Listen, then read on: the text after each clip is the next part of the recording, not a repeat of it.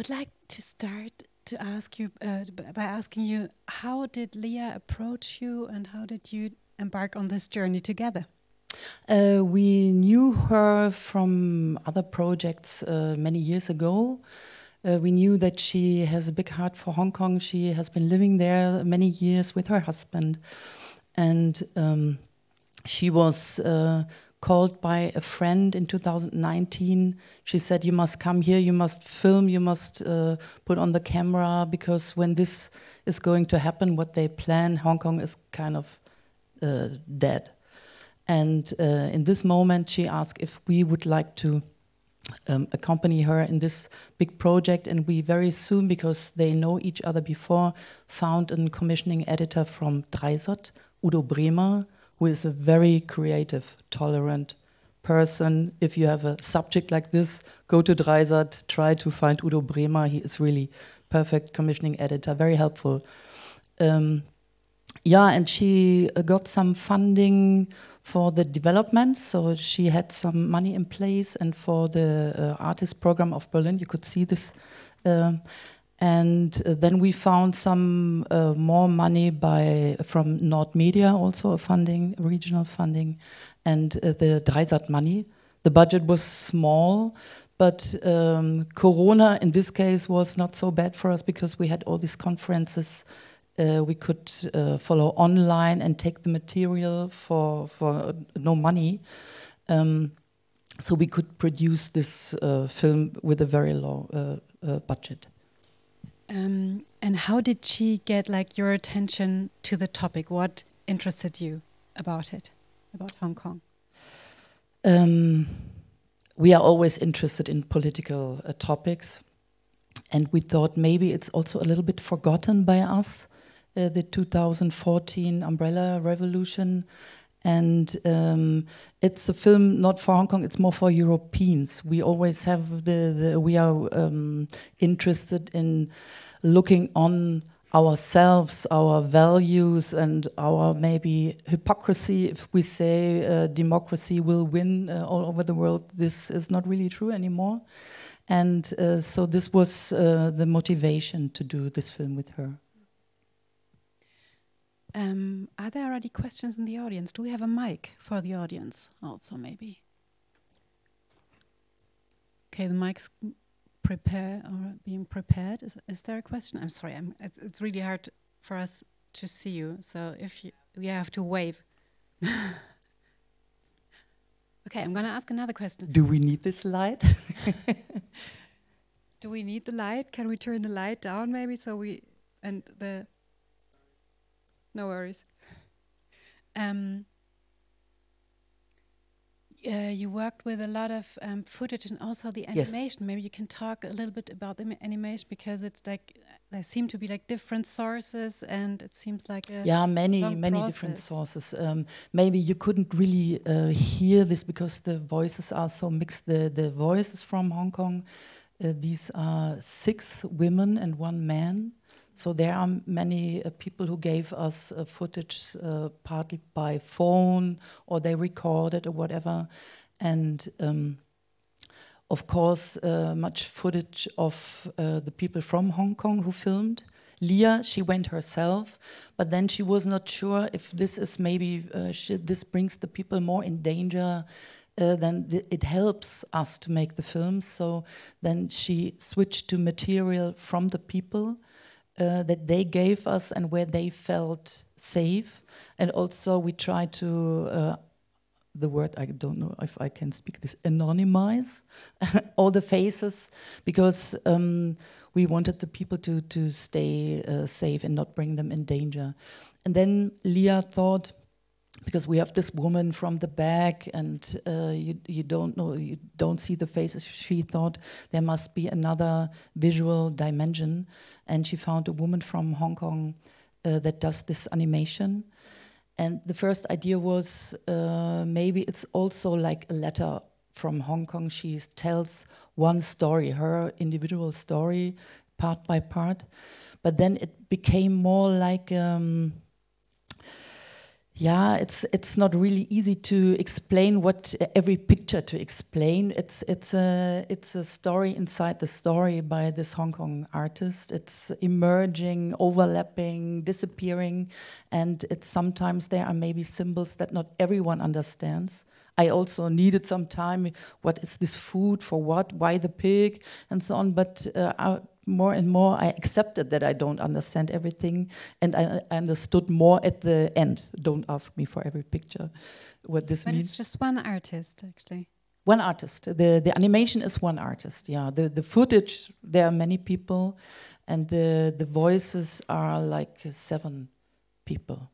Yeah. For the television, we will do an. Uh, it's sad for the director, but it's better to understand an uh, over voice uh, version.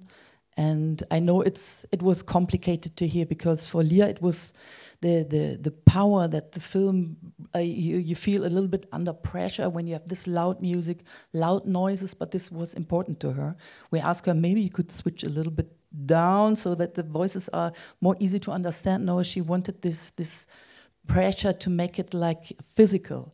I can feel this in the last cinema. We had even more. It was louder than today, but I can feel the, the pressure between music and uh, noise and uh, voices. And I hope you still understood enough from the voices. Any questions? All right, then I go on. Um,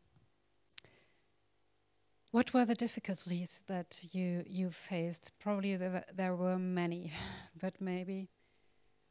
we had always feared to bring people in danger. This is the the biggest uh, difficulty. Um, we had we proved everything by lawyers from Hong Kong who support the democracy movement. So every move we did, uh, we were thinking, is this um, worth to to risk something because we do just a film for us more or less for for Europe I would say but they the people who are there many people are in prison many people left the country um, many are waiting if they get a, a, a, lifelong sentence this is really horrible um, but we don't want to take any risk only to have a, um, better film. So we proved everything. This was the, the, the biggest problem, you know, to be on the safe side.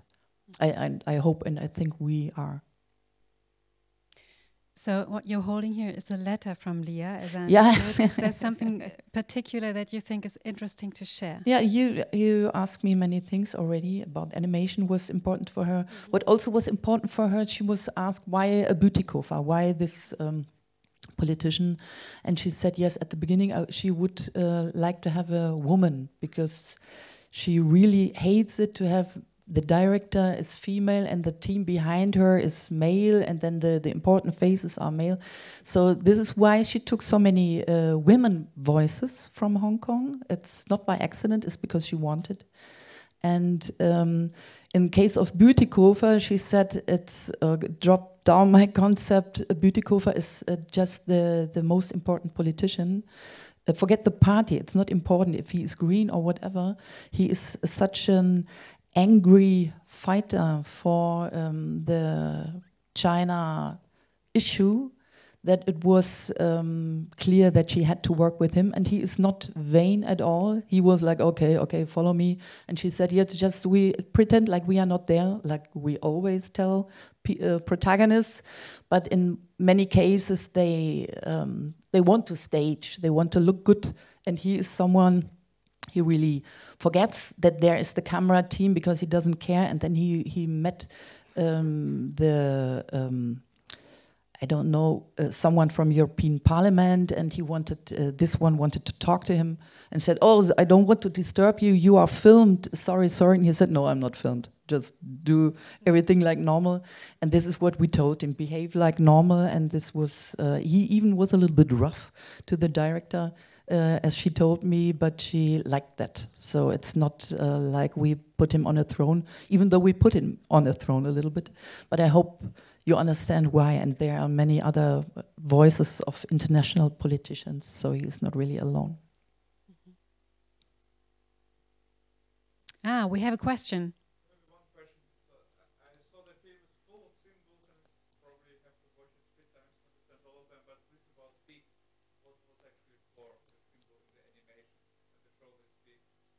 I don't know. The pig in the. Yeah, yeah, yeah, yeah, yeah. Some things I understood. For example, the food box. This I understood at the end uh, because it's uh, the the the Chinese uh, argument is, um, but 800 million people are not starving to death anymore. They have enough to eat, and the the pig symbol. To be honest, this is something from the Chinese artist that I. Um, I cannot explain, or I would not try to explain.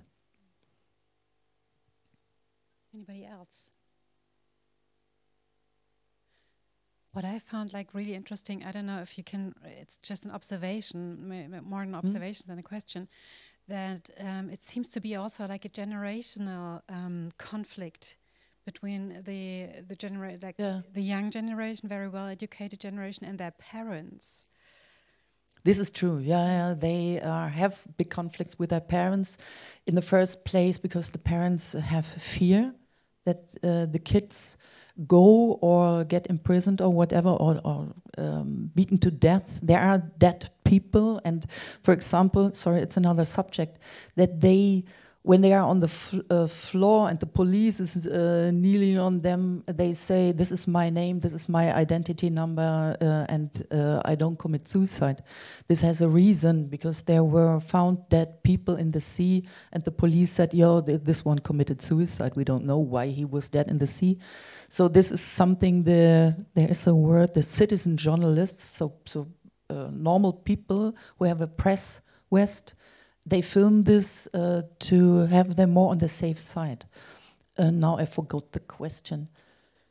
No, it was the uh, just the observation. Ah, the, the Generation generation conflict. conflict. Yeah, many of them, uh, like one example, they have been protesting on the Tiananmen, and now they also are yeah happy with the conditions of life, and um, they maybe this is more important for them in the in their age than fighting on the streets. Although um, there was close to one third of the inhabitants of Hong Kong. They have like between seven, seven point five million people in Hong Kong, and up to two million were on the streets. And maybe there are also people who are too old to go out of the house and would have been liked to be on the street.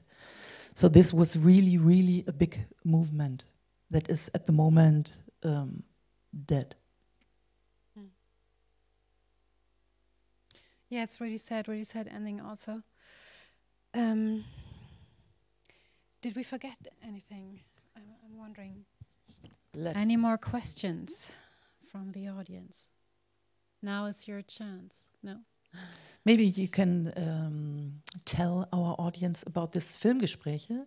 Yes. This is what I was- important. Yeah. Because uh, tomorrow there will be a panel with Nathan Law, who you saw in the film, and Thorsten Benner.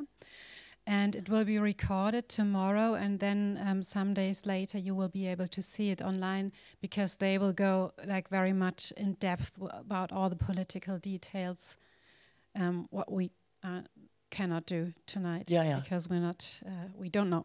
And I'm not that kind of expert. I'm Yeah, just a film producer.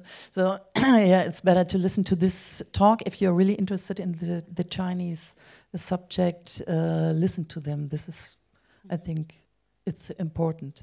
And we did the film really for us to have a look. I mean, with people from Hong Kong, but for for ourselves to look what we can do because the what we tell about values and democracy it's all true but um, how can we put our governments or our industry under pressure not to have the uh, Dollarzeichen im Auge? How can I say this in, in English? Not Only look at the money. yeah, yeah. So this is uh, we are so uh, dependent on this, and this is so brutal. We could see this in Russia with the Russian energy, and now when China says "be quiet," otherwise you don't get this or this or this, or they have even a very strong army. I don't know how to how we react. here, Germany and Europe, and what we should do. Uh, don't ask me this question. Yesterday, someone asked me. I don't know. Andrea Ufer, thank you so much for being here. Thank you very much. Thank you.